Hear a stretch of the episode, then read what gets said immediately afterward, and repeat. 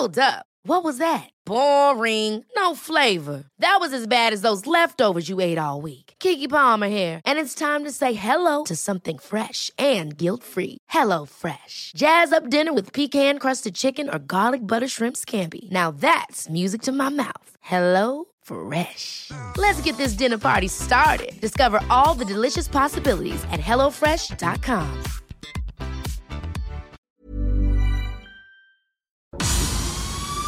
El Heraldo Media Group presenta Periodismo de Emergencia con Arturo Rodríguez, Hiroshi Takahashi y Roberto Aguilar. Con las reglas del oficio.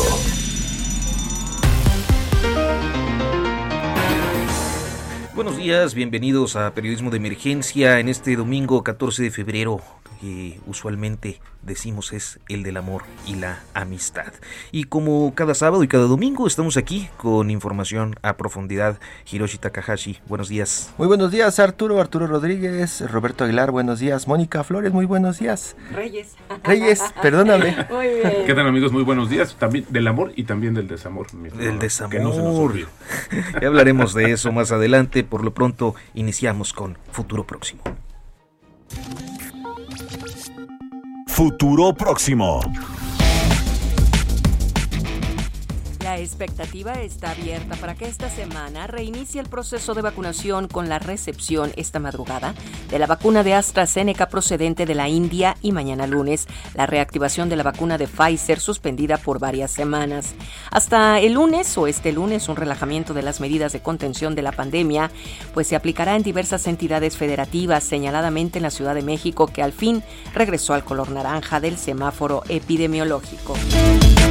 Esta semana podrían surgir los acuerdos sobre las reformas que se plantean en materia de outsourcing y el gobierno de la República se dio en diferentes posiciones, pero los organismos y cámaras empresariales se habían manifestado en contra de algunos aspectos, postergada desde diciembre. Esta es la semana que el presidente Andrés Manuel López Obrador puso como plazo para cerrar la discusión. Este 19 de febrero se cumplen 15 años de la explosión de la mina pasta de conchos que cobró la vida de 65 trabajadores y que hasta ahora se mantiene impune. Se espera un informe sobre el avance de las labores para la recuperación de cuerpos que pudiera arrojar la verdad histórica sobre lo ocurrido. También el 19 de febrero se conmemora el Día del Ejército en un contexto de amplia participación en diferentes tareas asignada en el actual gobierno. Finalmente, una expectativa amplia se ha despertado por la publicación del informe de la Auditoría Superior de la Federación, por lo que corresponde a la cuenta pública 2019, es decir, la primera que abordará el ejercicio del presupuesto en el sexenio del presidente López Obrador y que servirá para comprender si en efecto hay una erradicación de la corrupción o se observa continuidad en las malas prácticas en el gobierno. Con las reglas del oficio por El Heraldo Radio. Gracias a Mónica Reyes por el futuro próximo y bueno pues justamente este último asunto, el de la Auditoría Superior de la Federación, eh, es eh, quizás el que más expectativa está eh, generando desde el mes de octubre cuando se eh, dio un avance muy pequeño de las auditorías y eh, pues se postergó para el 20 de febrero. Eh, la Auditoría Superior de la Federación dijo que era eh, pues por la pandemia que no había logrado eh, establecerse o realizarse a plenitud eh, pues eh, la revisión de la cuenta pública 2019. Hiroshi Roberto. Sí, bajo el tema o el lema que he visto que no somos iguales o esta, estas palabras pues viene mucho a colación sobre el tema de que si realmente hay un cambio en ese sentido de mayor transparencia, pero creo que de vista a, una vista muy general parecía que el gobierno actual no tiene eh, no ha, no ha pasado la prueba justamente en ese sentido y bueno pues ya más tarde vamos a ver los detalles, pero creo que es importante ponerlo en, ese, eh, en esta justa dimensión. Y eh, estábamos hablando de la falta de transparencia que se estaba dando pero por ahí ya hay un par de reportes, ¿no es así Arturo? Sí, bueno, eh, esta semana justamente en la revista Proceso estoy publicando un par de reportajes en los que, eh, pues digamos que adelanto algunos de los resultados que tienen que ver con la política social, de las ayudas sociales, pero principalmente con este ejército de operación de esas ayudas sociales que son los servidores de la nación. Eh, viene una observación por eh, poco más de 3 mil millones de pesos y también una observación al otro programa de ayudas eh, en efectivo que se llaman las becas para el bienestar Benito Juárez que eh, traen un problema de comprobación por eh, pues casi 600 millones, 567 millones de pesos. 3.600 millones, hablas de que eh, por ahí había una empresa involucrada en tratar de meter estos mecanismos para hacer esto más fácil, hablas de la distribución del dinero, de los padrones y no hay explicación de nada, ¿verdad? No hay nada hasta el momento. Ya esto concatena con la auditoría que se presentó en octubre sobre Infotec. Infotec es una, era una empresa de, de paraestatal, digamos, que quebró y dejó colgado eh, pues lo que es el cerebro del Banco del Bienestar, que es este core bancario, no sé si así se, se pronuncia, Core. core, core bancario, ¿no? Este, que es el cerebro, pues, de la institución y una aplicación para las tarjetas del bienestar. Entonces, a dos años no hay ni banco ni tarjetas porque no hay softwares. No, no hay nada y de pronto por ahí también intentaron en esta 4T hacer una eh, adjudicación directa para tener ese tipo de sistemas, software, cajeros incluso para los bancos del bienestar y al final como sabemos se cayó toda esa negociación. ¿no? Entonces es, es, es un caos. Eh, y bueno, pues esto tiene que ver con la política social, pero estamos esperando Tren Maya, estamos esperando Santa Lucía, estamos esperando Guardia Nacional, estamos esperando, pues eh, ahora sí que la revisión de todos los programas prioritarios de este gobierno. ¿no? Y el tema de que si esto lo ocupa la oposición para pegarle al actual gobierno o para cuestionarlo, pues creo que ahí ya está de sobra, porque justamente hoy nos estamos viendo la interpretación de los números de un ente que justamente está revisando esta, esta, estos detalles, ¿no? Hoy yo creo que esta situación de no hay un argumento suficiente justamente para, para este tipo de cosas de cara a lo que ya se está dando a conocer y que hoy, pues por ejemplo, tu reportaje, Arturo, muy amplio y bastante preciso sobre este tema. Gracias, Roberto. Está Saúl Hernández en la línea, Saúl Hernández, el editor en jefe de política de El Sol de México. Saúl, muy buenos días. Buenos días, Hiroshi, buenos días a todos. ¿Qué tal, Saúl? Buenos días, Saúl. Buenos días, Saúl. Pues estamos platicando de esto que al parecer ahora sí se abrirá, este tema de la Auditoría Superior de la Federación, pues dando información prácticamente del primer año de la cuarta transformación. ¿Qué es lo que se espera además de lo que está adelantando hoy en proceso Arturo? ¿Qué es lo que se ve que hará ruido en los siguientes días, Saúl? Eh, sí, pues mira, lo que se, lo que ya esperábamos desde la, entrega que se dio en, en, octubre, que fue, digamos, la que juntó las primeras entregas, eh, eh, son temas referentes a eh, la gestión en CONADE, de, ya de Ana Gabriela Guevara, donde se espera que la auditoría pues eh, eh, haga una, una revisión a fondo de diversas irregularidades, eh, porque se, se trata de una auditoría forense, si no mal recuerdo. También, eh, como ya, ya, ya mencionaron, va a haber auditorías a los programas sociales estrella del gobierno federal, como son las becas Benito Juárez, como es el, el programa de jóvenes construyendo el futuro, eh, y también el, el caso de la contratación de los servidores de la nación. Eso que se ha presentado y lo que vemos que se eh, publica periódicamente eh, en nuestro país, eh, pues al final deja un poco de, ¿cómo lo podemos decir? Insatisfacción, ¿no? Insatisfacción en los que son observadores de estos procesos, porque por lo general se presenta, se presenta la, la auditoría, se habla de lo que está mal o lo que ven mal puesto, se hace la recomendación y ahí queda, ¿no? Por lo general no hemos visto un gran castigo o un seguimiento fuerte a este tipo de auditorías porque a veces hablan de que pues incluso pasan años, ¿no? Hasta que se den cuenta de lo que realmente sucedió. Saúl, eh, eh, con esta primera auditoría se ha eh, hablado de que va a cambiar la situación que se ha presentado con otros sexenios. En realidad no, no se ha hablado mucho de qué es lo que va es lo que va a suceder o qué es lo que va a cambiar. Mucho también se debe a que se liberaron muy pocos informes y en realidad los informes que se liberaron, Hiroshi, eh, fueron informes que más bien auditaban eh, obras de la administración anterior. Todavía pudimos ahí encontrar algunas obras eh, de que se hicieron durante el sexenio del, presidente Peña Nieto, incluyendo, por ejemplo, el aeropuerto de Texcoco. Y eh, poco se ha auditado eh, propiamente lo que es el, actual gobierno, eh, digamos, de sus obras eh, estrella, de sus obras principales. Entonces, el gobierno tampoco quiso eh, meterse o hacer declaraciones públicas sobre, pues, si las cosas van a cambiar en este sexenio respecto a los anteriores. Habrá que ver un poco qué es lo que saque ya la auditoría el sábado, a más tardar, porque es, digamos, la, fecha límite que, que tienen para liberar pues la fase 3 o las, las entregas restantes de lo que es la auditoría de la cuenta pública 2019 y donde seguramente ya se verán reflejados, pues, eh, digamos, las presuntas irregularidades en los programas estrella y las obras eh, principales del gobierno del presidente López Obrador, para ver cuál es la, la reacción que toma el gobierno eh, federal actual respecto a pues, las posibles irregularidades o anomalías que surjan en su administración.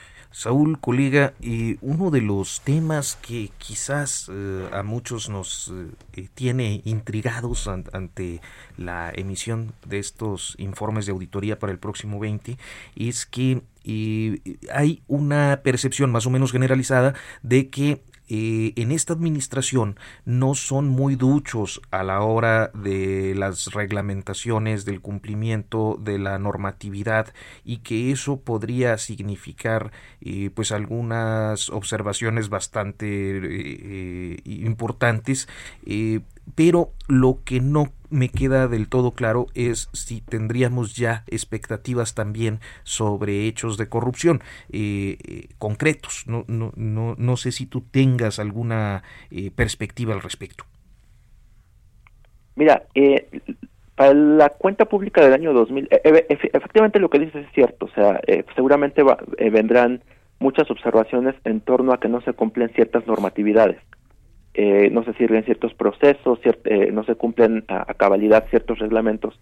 Pero también lo cierto es que de acuerdo a em, el listado de auditorías que publicó la Auditoría Superior de la Federación de lo que iba a revisar en la cuenta pública de 2019, al menos sí estaban enlistadas alrededor de siete u ocho auditorías forenses. Y este tipo de auditorías forenses generalmente ya se aplican cuando hay sospecha de irregularidades no voy a decir de corrupción, pero decir de fuertes irregularidades que podrían dar casos eh, a temas de corrupción. O sea, casos de auditorías forenses en sexenios pasados, pues fue el llamado fenómeno del estafa maestra. Por ejemplo. Eran auditorías forenses que se hicieron y que finalmente terminaron pues desentrañando todo un esquema de triangulación de, de, recursos o de desvío de dinero a través de universidades y de empresas fantasmas. Entonces, eh, al menos sí estaban contempladas seis eh, de siete a ocho auditorías forenses, no recuerdo ahorita bien el dato, en, pues lamentablemente, pues programas estrella del gobierno federal, del actual gobierno federal, lo cual, pues, si bien no podemos hablar de corrupción porque ni siquiera conocemos el resultado de las auditorías, pues eh, podrían eh, revelar irregularidades que van más allá de propiamente la omisión de algún tipo de reglamentación o de reglas de operación en, en los programas o en las obras eh, pues estrella del gobierno federal. Saúl, eh, Arturo, yo quiero preguntar sobre esta situación que justamente estás mencionando, ¿cuánto podría ser atribuido a esta curva de aprendizaje, vamos a ponerle así, en términos del manejo presupuestal? Recuerdo que hay hasta una etapa cada que se cambia el sexenio, etcétera, y cuánto podría ser también en ese sentido por ya malos manejos. Lo acaba de comentar justamente Saúl de esta de estas revisiones más de más a detalle, porque justamente se se prenden las luces amarillas, pero sí habrá como un poco de eh, argumentos en esta curva de aprendizaje para el gobierno actual? Sí, en definitiva. O sea, yo creo que, eh, como, bien mencionas, eh, Arturo, cada vez que entra un, nuevo gobierno, pues empieza, digamos, eh, no, no sabría decirte si desde cero, pero sí empieza, digamos, e, en una curva ascendente y propiamente yo creo que lo que vamos a ver es que buena parte de las observaciones de la auditoría pueden deberse justamente a eso, una falta de, o un proceso de aprendizaje que, que seguramente o esperemos que el gobierno de la 4T pues eh, retome eh, para eh, su futura gestión. porque es, es, es eh, cierto que esta administración, a diferencia de otras, pues eh, tiene muchos funcionarios que no están, digamos, eh, pues con experiencia en la administración pública, ¿no? Mucha gente que viene, a lo mejor sí de alguna actividad legislativa de o, la academia, o, de la academia o, del ámbito de los liderazgos sociales, pero que no le ha entrado a tema, que no es lo mismo, hay que tener una formación, ¿no? Esa, esa burocracia. Saúl, y, y, como menciona Roberto por ahí el tema de la curva de aprendizaje, una de estas auditorías eh, pues se espera dentro de la Secretaría de la Función Pública que encabeza Irmarendira Sandoval y tiene que ver con el tema de presupuesto, ¿no? Sí. Hay, hay un avance de sobre ejercicio, es al que te refieres. Sobre ejercicio, ¿no? Que Grande. Se quedó, sí, sí, y, y, y o no, subejercicio ¿no? Es subejercicio, sí. creo que es lo que está. Y, en, realidad, es una pregunta de por qué, sí. gastar, por qué no gastaron, ¿no? sí, Saúl. Sí, eh, efectivamente, la auditoría, la su función pública era una auditoría que esperábamos desde octubre y donde parece ser que sí venían eh, temas sobre su, eh, su ejercicio de, de recursos. no creo que sea la, la función pública la, la única dependencia con este problema en realidad digamos por como, lo que, es como de proceso no lo que lo que lo que estamos hablando no les dicen no gasten y no gastan pero pues tienen que gastar en lo que anuncian no sí así es. Eh, y te digo en realidad yo creo que además de la función pública debe de haber ya varias dependencias con ese con, con ese digamos problema llamémoslo así. Eh, y efectivamente le, estamos esperando una auditoría de la función pública pues con eh, que va pues al parecer, según eh, lo que sabemos, pues revelar un ejercicio ahí de un subejercicio de recursos públicos. Arturo, Roberto, Saúl, a mí lo que me queda siempre de estos ejercicios que hacemos en las redacciones sobre eh, la auditoría de la superior de la Federación, de pronto me deja como este sentimiento de, de, de, injusticia, ¿no? De que se queda como en la impunidad la mayoría de las observaciones que se hacen. Solo se anuncia y uh -huh. no sabemos en qué deriven, solo sí, algunos casos. ¿no? Es, es, un tema complejo porque eh, aparecen siempre estas recomendaciones de promoción de responsabilidad, ¿no? Promoción de responsabilidad administrativa para tantos servidores públicos pero como justamente se trata de procesos administrativos, luego es muy difícil saber quiénes son uh -huh. y, y, y, en consecuencia darles un seguimiento. Y luego eh, cierto, cuando finalmente estos casos llegan a judicializarse por la vía penal, eh, pues nos encontramos con negociaciones como la de Rosario Robles, ¿no? A uh -huh. propósito ahora de lo ah, de la estafa maestra que tiene su origen, pues en una auditoría, uh -huh. eh, la acusación está fundada en buena medida por, por esta auditoría forense, en esa auditoría forense, y, y ahora vemos que está negociando, pues, una reducción de la pena que a lo mejor le permite salir en unas semanas. ¿no? Uh gracias a gracias a, a, a, estos elementos que de pronto se discuten mucho que se ven como hallazgos sorprendentes y que al final pues es lo que les digo parece que no pasa nada Oye, Saúl, y desde el punto de vista, lo comentaba ya Arturo, el punto de vista de la transparencia, de muchos de los datos que también en este han sido relevantes. Y ahora vemos el tema, por ejemplo, de los contratos de las vacunas, que han sido uno de las eh, cuestiones que pues no no sabemos y el gobierno ha dicho que no, que tiene reservada incluso esa información,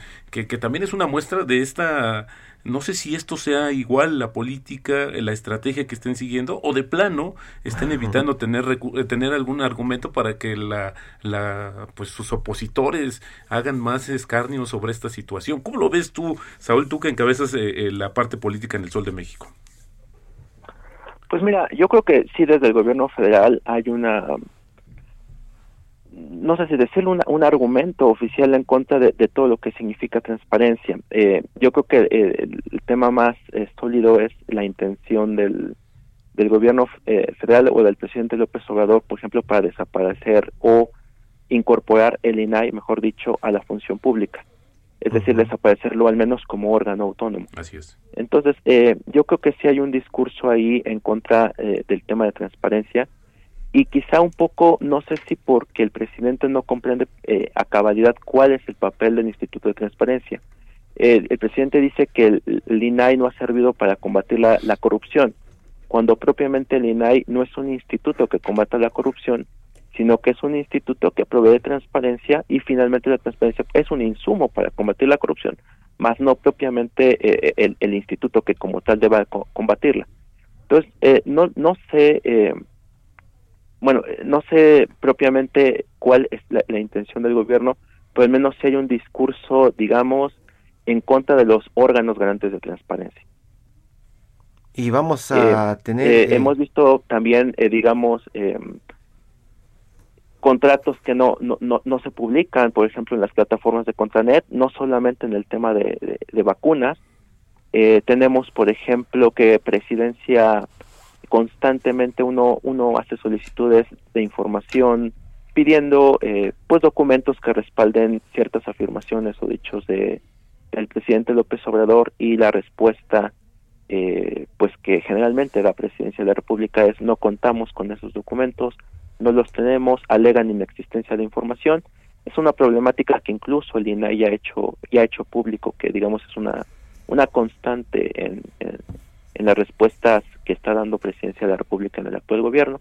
En fin, parece ser que si hay una política que de alguna forma trata de torpedear el tema de transparencia, no no podía yo animarme o, eh, a, afirmar cuáles son los motivos que, que incitan o que hacen que que el presidente López Obrador actúe de, esa forma, no los, no los puedo afirmar, pero sí puedo eh, ver o vislumbrar que existe una eh, política marcada de presidencia de República pues en, eh, en, contra de lo que son los órganos garantes de transparencia. Además, no sé si se han dado cuenta de este proceso que tienen también ahora las dependencias para responder a las peticiones de información de los medios suponiendo el caso de un reportaje que tenga que ver con la Secretaría de la Defensa Nacional, por poner un ejemplo, haces el reportaje, tienes los datos, consigues la información seguramente de transparencia, la tienes lista para publicar, tienes los números de las preguntas que hiciste, de pronto haces la pregunta a la Secretaría de la Defensa Nacional y no responde, publicas el texto, y, pasa un día, dos días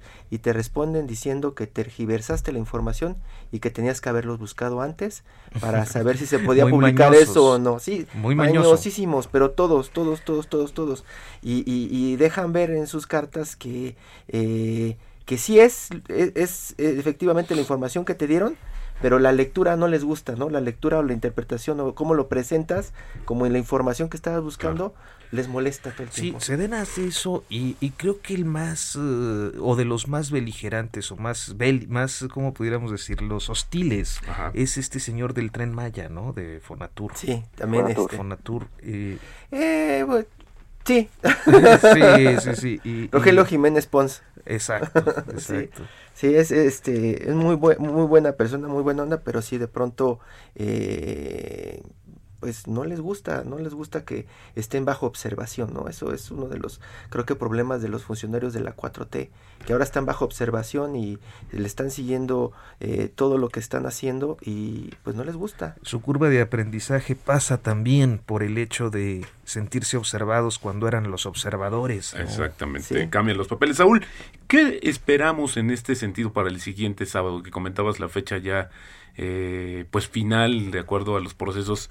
¿Esto veremos algo todavía mayor?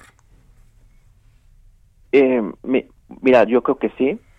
A final de cuentas, como yo les explicaba al principio, no se han hecho públicas realmente las auditorías a lo que es propiamente los programas del primer año de gobierno del presidente López Obrador. Sí hubo auditorías, digamos, al gasto federalizado, a programas de la administración pasada que todavía continuaron en esta, pero propiamente los programas que son eh, eh, idea del, presidente López Obrador, no solo los programas sociales, sino también, eh, digamos, las grandes obras del sexenio como el Tren Maya, la refinería Dos Bocas, pues apenas vamos a saber que, que vamos a tener una primera mirada de lo que realmente sucede en estas obras. en términos de posibles irregularidades o en términos, como, como ustedes lo, lo planteaban, de faltas a hacerle caso a determinados reglamentos o normas, ¿no? Eh, en términos de, curvas de aprendizaje, yo creo que apenas vamos a, ver una primera mirada, digamos, de, de parte del, que nos va a proporcionar la Auditoría Superior de la Federación a este primer año. Lo que hasta ahorita nos había entregado la Auditoría Superior eran informes, digamos, a cosas eh, pequeñas, a cosas menores, a gasto federalizado o bien a obras que tenían, digamos, la inercia del sexenio anterior.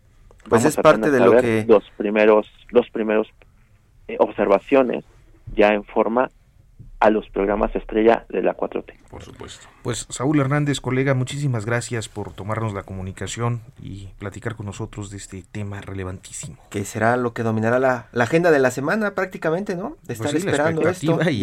aunque ya nos chacaleaste, Arturo, pero vamos a seguirle. gracias, Saúl. Muchas gracias. Vamos a hacer una pausa y en unos momentos continuamos. Tenemos mucha información, vacunas y eh, pues una serie de perspectivas sobre el Día del Amor y la Amistad.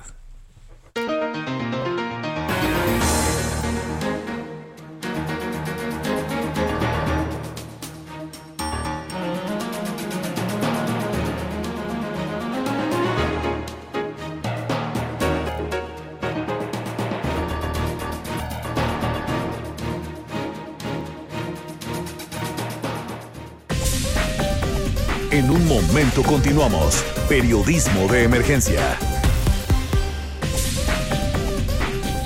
Regresamos con las reglas del oficio. Continuamos en periodismo de emergencia, son las 10 de la mañana con 30 minutos y bueno, pues el día de hoy, sin duda, el tema, el tema de hoy, el tema de la semana, el tema del mes, el tema del el año y de la década quizás, son las vacunas. Eh, esta mañana el presidente López Obrador eh, pues realizó una inusual conferencia de prensa en domingo, esta vez en Oaxaca, para dar a conocer el arribo de las vacunas de AstraZeneca procedentes de la India. Eh, y bueno, también todo un plan, digamos, de vacunación, una agenda en función de las pues fórmulas que espera ir recibiendo en los próximos meses. Hoy llegaron a México 870 mil vacunas de AstraZeneca desde la India.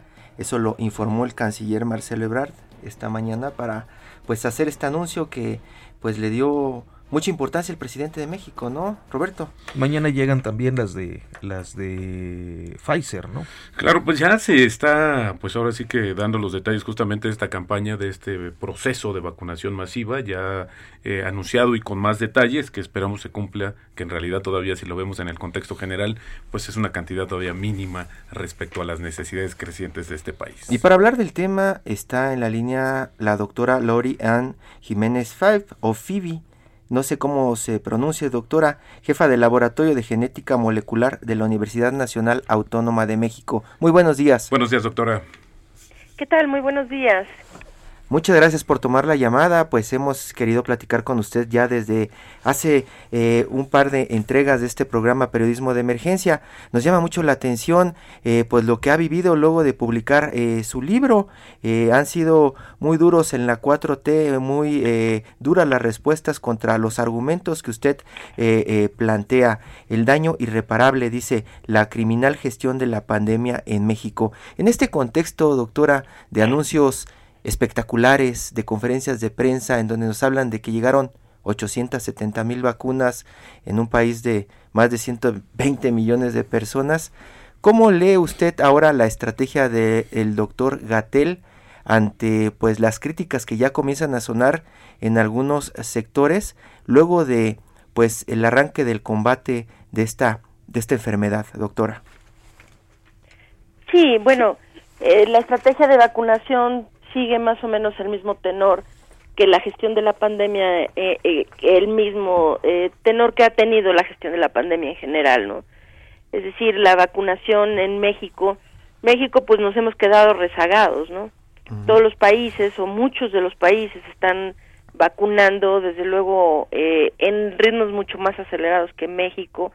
Nuevamente, en, el, en los indicadores que necesitaríamos estar muy bien, estamos hasta abajo de la lista y en los que eh, los indicadores negativos siempre quedamos hasta arriba, ¿no?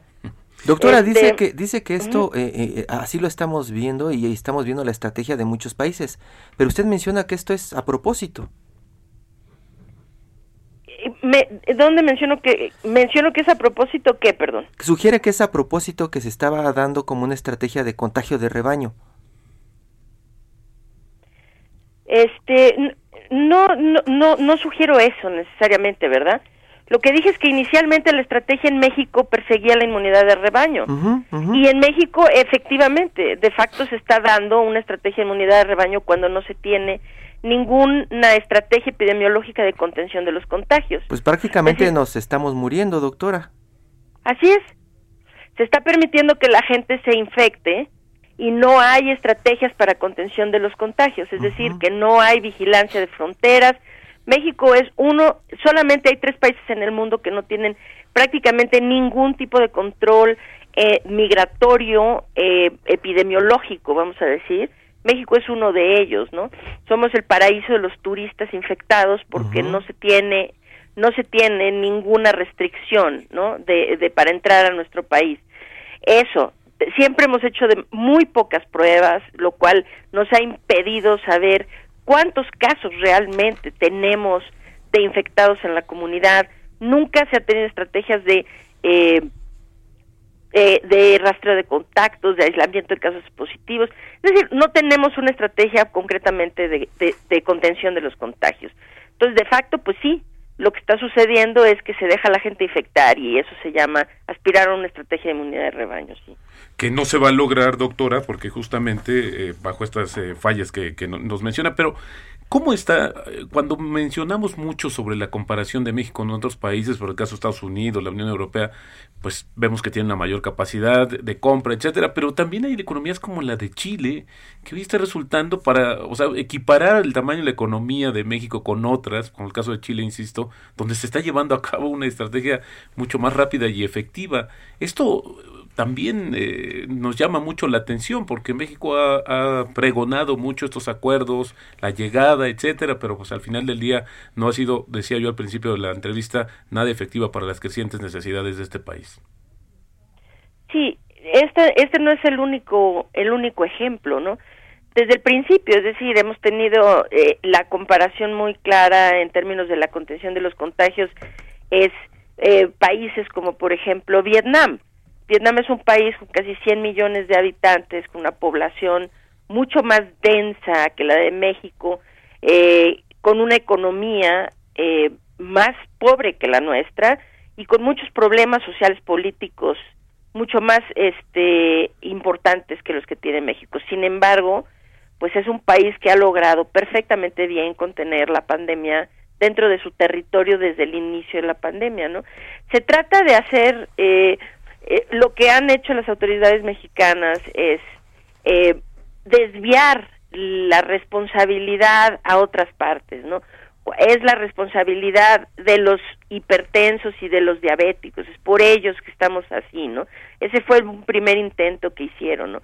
Es responsabilidad de que aquí tenemos un sistema de salud muy deteriorado, es responsabilidad de que la gente no se ha quedado en casa es, es decir, es responsabilidad de todos menos del gobierno, cuando deberían de estar asumiendo su responsabilidad, porque eh, el, problema ha sido la estrategia tan equivocada, improvisada que han aceptado. Ahora con la vacunación es realmente terrible, ¿no? Este, están llegando a cuentagotas las vacunas y la estrategia que se tiene para su aplicación, pues no tiene ni pies ni cabeza, ¿no? Se dijo que iban a ser los profesionales de la salud los primeros vacunados. Eh, no se terminó de vacunar a los profesionales de la salud y se empieza a vacunar, por ejemplo, a los maestros en Campeche, ¿no? Este, van en contra de su propio plan y a este ritmo, pues no vamos a tener el 70% de la población de México vacunada este antes de dos o tres años, ¿verdad? Doctora, y sí sugiere, como lo hemos leído en algunas entrevistas, que el doctor Gatel es un criminal por estas actitudes y esta pues respuesta ante la pandemia en México. Sí, claro. Sugiero que la, no sugiero, eh, eh, he dicho claramente que la estrategia que México ha seguido para contener la pandemia es una estrategia criminal. Sí, es criminal porque se sabe qué es lo que se tiene que hacer para detener la muerte de los mexicanos y se opta, se ha decidido no hacer eso que se sabe que podría detener la pérdida de vidas. Entonces, bueno, pues tener las opciones enfrente y no llevarlas a cabo, seguir dejando que la gente se muera, pues eso es una actitud es una estrategia criminal, ¿no? Y doctora, creo que el cuestionamiento natural sería por qué un gobierno eh, tomaría una decisión como esa, ¿no? Claro. ¿Por qué tomaría una decisión como esa? Sí. Bueno, desde el principio se tomó una decisión así porque evidentemente les parecía que era más económico dejar infectar a las personas que hacer algo para detener los contagios, ¿no? Ahora, desde luego que pues no ha habido ningún ahorro a la economía porque después del desempleo que esto ha generado, las más de 170 mil vidas que se han perdido, los negocios, empleos la, eh, que han tenido que cerrar, que han quebrado, y todo lo que se ha sumado en términos del deterioro económico, pues bueno, mejor hubieran hecho pruebas desde el principio, ¿verdad? No se han ahorrado nada, pero creo que la intención era hacer las cosas en donde se tuviera que gastar el, el menos, eh, la menor cantidad de dinero y se eh, destinara el menor esfuerzo al, a la contención de la pandemia. Doctora, y dentro de todo el, el, grupo de médicos que están en México eh, representando prácticamente y tratando de cuidar a su país, ¿no hay una voz que pueda de pronto acercarse al secretario de salud, al presidente y hacerlos entender? ¿Qué ha pasado con esos encuentros? ¿Usted sabe qué es lo que han dicho además de eh, eh, de pronto lanzar ataques contra personas como usted que con argumentos le señalan sus errores? no no han tenido a bien hacer ningún eh, hacer caso de ninguno de los señalamientos que se hemos hecho eh, por parte o personas eh, que somos parte del gremio académico y científico médico del país, ¿no? incluso los exsecretarios de salud eh, generaron un documento, varios exsecretarios de salud del país generaron un documento y eh, en donde sentaban propuestas de cómo se podía mejorar, cambiar, este, rectificar el rumbo de la estrategia. Este documento más bien se, se vio se tomó como de burla, ¿verdad?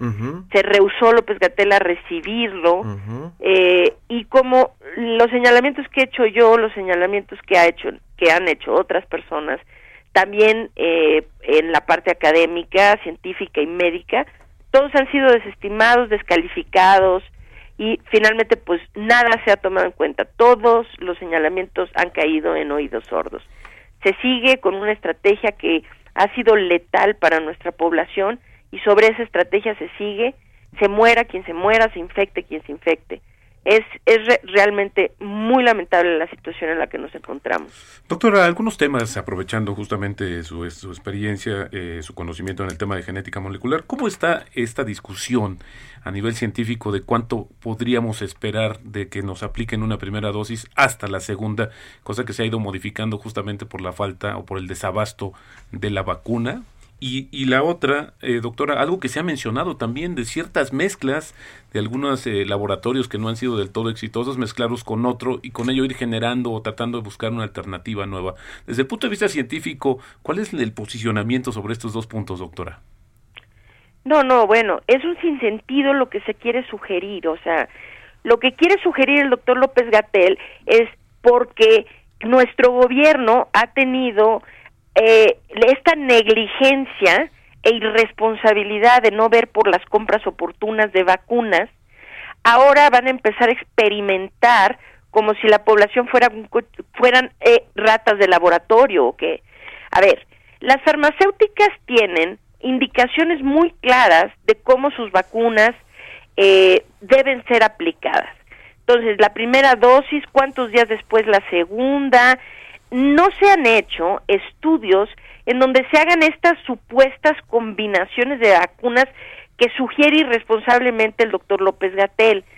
Él hizo una sugerencia de, bueno, pues si no tenemos, si tiene usted la primera vacuna de Pfizer y no tenemos otra vacuna que esté llegando a México, ¿por qué no eh, le, le combinamos y le metemos la de AstraZeneca en segunda dosis? Y si no le metemos una de Cancino y vemos qué pasa. No, no, a ver, la efectividad y seguridad de las vacunas, que es, que es conocida, está basada en protocolos específicos de cómo esas vacunas tienen que ser aplicadas. Si en algo se desvía el protocolo que fue eh, evaluado, no hay manera de saber si esas cifras, tanto de efectividad como de seguridad, siguen aplicando. Entonces, es un absoluto sinsentido. Si AstraZeneca, perdón, si Pfizer está diciendo de 21 a 28 días hay que poner la segunda dosis, porque López Gatel diga, no, pues no, no hay bronca, que se la pongan tres meses más tarde. 50 el días, señor, sí. no, no, pues no es que no haya bronca, ¿verdad? Es que se está saliendo del protocolo que, que la farmacéutica indica. Sí. Exactamente. Doctora, y, y, sobre la frecuencia, es decir, también se ha hablado mucho de que eventualmente vamos a tener que vacunarnos cada año. Esto también ahora es muy prematuro saber cómo podría ser el futuro en términos de la protección contra el coronavirus. Pues los indicios que tenemos ahorita, las evidencias que se tienen ahorita es que sí, se van a necesitar refuerzos periódicos de estas vacunas, pero la periodicidad no se tiene clara todavía. Necesitamos dejar que los estudios, es que hay que entender que para saber cuánto tiempo dura la inmunidad que una que una vacuna confiere, uh -huh. se necesita dejar pasar ese tiempo. Así es. Sí, es decir, y las vacunas se han desarrollado, se desarrollaron en un periodo de tiempo tan corto, que es decir, para saber si una vacuna va a tener una efectividad a 18 meses o a 24 meses, que pues esas personas que entraron a los estudios necesitan llegar a 18 meses, a 24 meses para saberlo. Ahorita lo que se tiene es sí se tiene ese eh, este sugerencia uh -huh. de que tal vez estas vacunas se van a tener que reforzar anualmente, pero quizás esos refuerzos tendrán que ser cada año y medio o dos años o cinco años, pero necesitamos que los que se tengan esas observaciones para cada vacuna para determinar la periodicidad de los refuerzos que la gente va a necesitar. Doctora, y eh, a manera de, de, de, de de, resumen de, de, lo que ha estado platicando últimamente, eh, me gustaría que nos dijera un poco si estamos a tiempo todavía de cambiar esto que estamos viviendo los mexicanos, saber si en algún momento se dará un viraje dentro de esta política. Algunos eh, suponíamos que como se dio con Boris Johnson, ¿no? Allá en, en Reino Unido, después del contagio del presidente, habría un nuevo discurso. Eso no sucedió. ¿Usted ve que en algún momento podamos frenar esta catástrofe? Bueno, sí, lamentablemente teníamos dos ejemplos muy claros, ¿no? ¿Qué sucedió con mandatarios que tuvieron COVID, el de Boris Johnson? ¿Qué ocurrió después? Lo que vino después de con Boris Johnson fue un cambio eh, para mejorar, ¿verdad? Y en realidad Reino Unido comenzó a controlar la pandemia mucho mejor de lo que lo había hecho antes de que su, su primer ministro eh, se infectara. Pero tenemos el otro lado de la moneda, que pasó después de que Donald Trump se infectó. Así es. Y uh -huh. después de Donald Trump fue exactamente, fue todo lo contrario, ¿no? Fue, eh, eh, profundizó su discurso irresponsable, su negación de la ciencia y de la evidencia, y en los últimos meses de la gestión de Donald Trump se murieron cerca de 300 mil personas por su irresponsabilidad y negligencia, ¿no? Entonces, ahora, pues sí, mientras eh, nuestro presidente estuvo enfermo, pues creo que todos estuvimos a la expectativa que iba a pasar después de su enfermedad, creo que deseando, pues no solo su recuperación, ¿verdad? Pero deseando también que su respuesta fuera más afín a lo que tuvo Boris a lo que hizo Boris Johnson y no tanto lo que hizo Donald Trump. Pero desgraciadamente nuestro presidente se ha ido por el discurso de Donald Trump, ¿no? Entonces ha enfatizado sus discursos irresponsables y demás, ¿no? Esto es una verdadera desgracia. Ahora, si la pregunta es, ¿todavía se puede hacer algo? La respuesta es absolutamente sí. Se puede hacer algo. ¿Se va a hacer algo? Pues no hay indicios de que se vaya a hacer algo, ¿no? Es decir, eh, nuestro gobierno ni siquiera admite que hay un problema. Están viendo que las cifras de exceso de mortalidad están indicando que en nuestro país se han muerto cerca de 450 mil personas de COVID-19. 450 mil. Así es, porque el exceso de mortalidad marca una diferencia de 2.6 en relación a las cifras oficiales. Entonces, si tomamos las cifras oficiales que al día de ayer rebasaban ya ciento, estamos en 179 mil eh, defunciones y multiplicamos eso por 2.6, que son las las este 173 mil, perdón, a, al día de ayer, 173 mil 771. Si esto lo multiplicamos por 2.6, que son cifras también de la Secretaría de Salud, uh -huh. o sea, no son cifras sacadas de la manga, es el exceso de mortalidad que la Secretaría de Salud reporta. La diferencia es como de dos es un factor de 2.6 aproximadamente. Quiere decir que estamos alrededor de 450 mil muertos.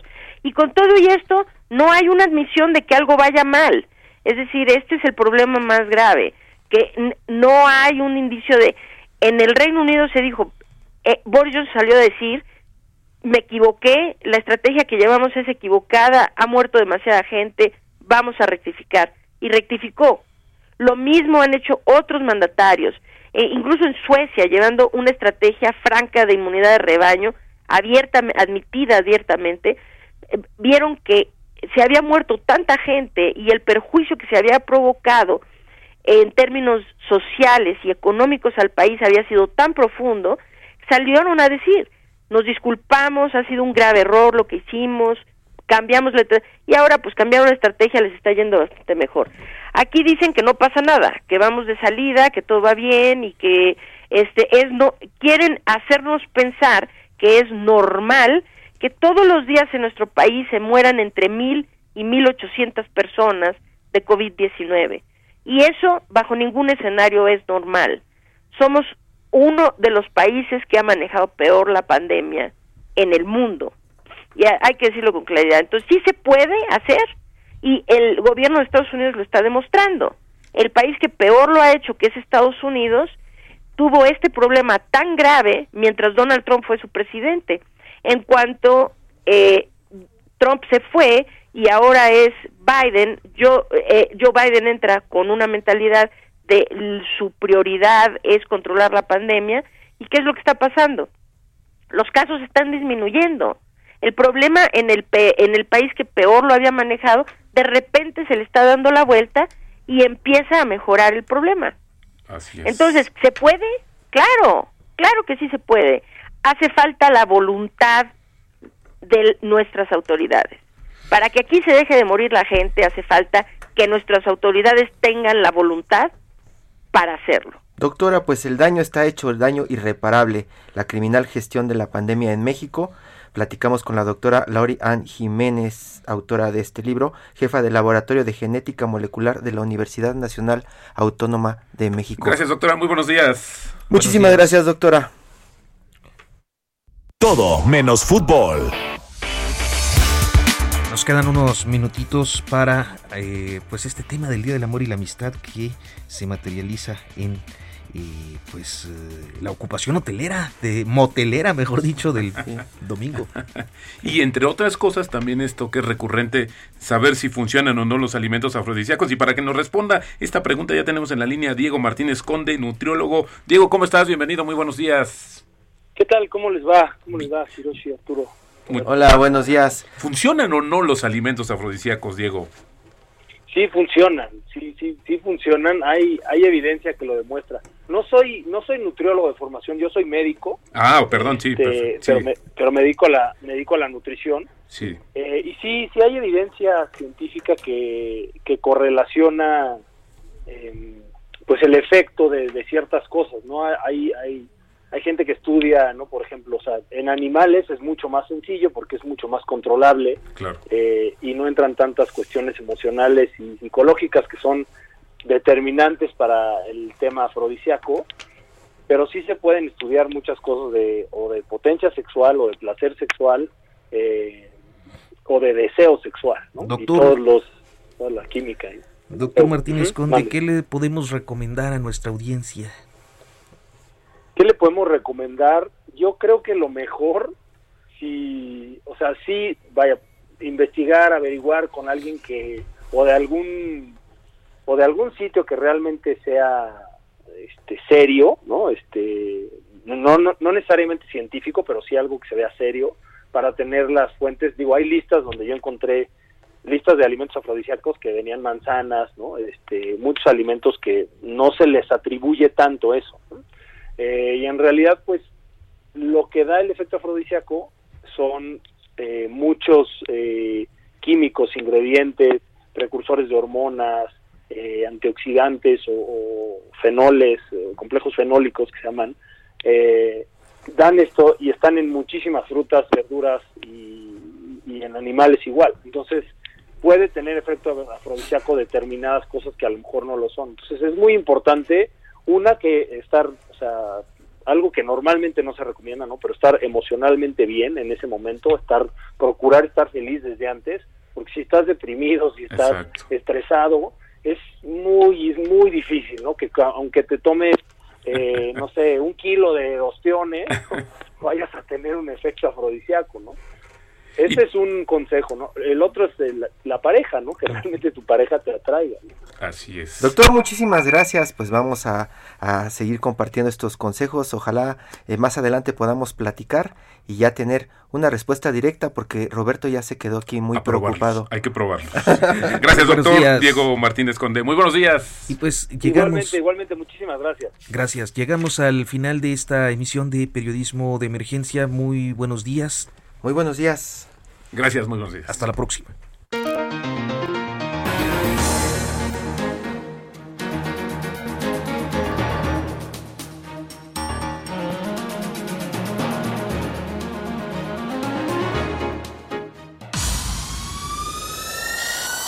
Esto fue Periodismo de Emergencia, con las reglas del oficio.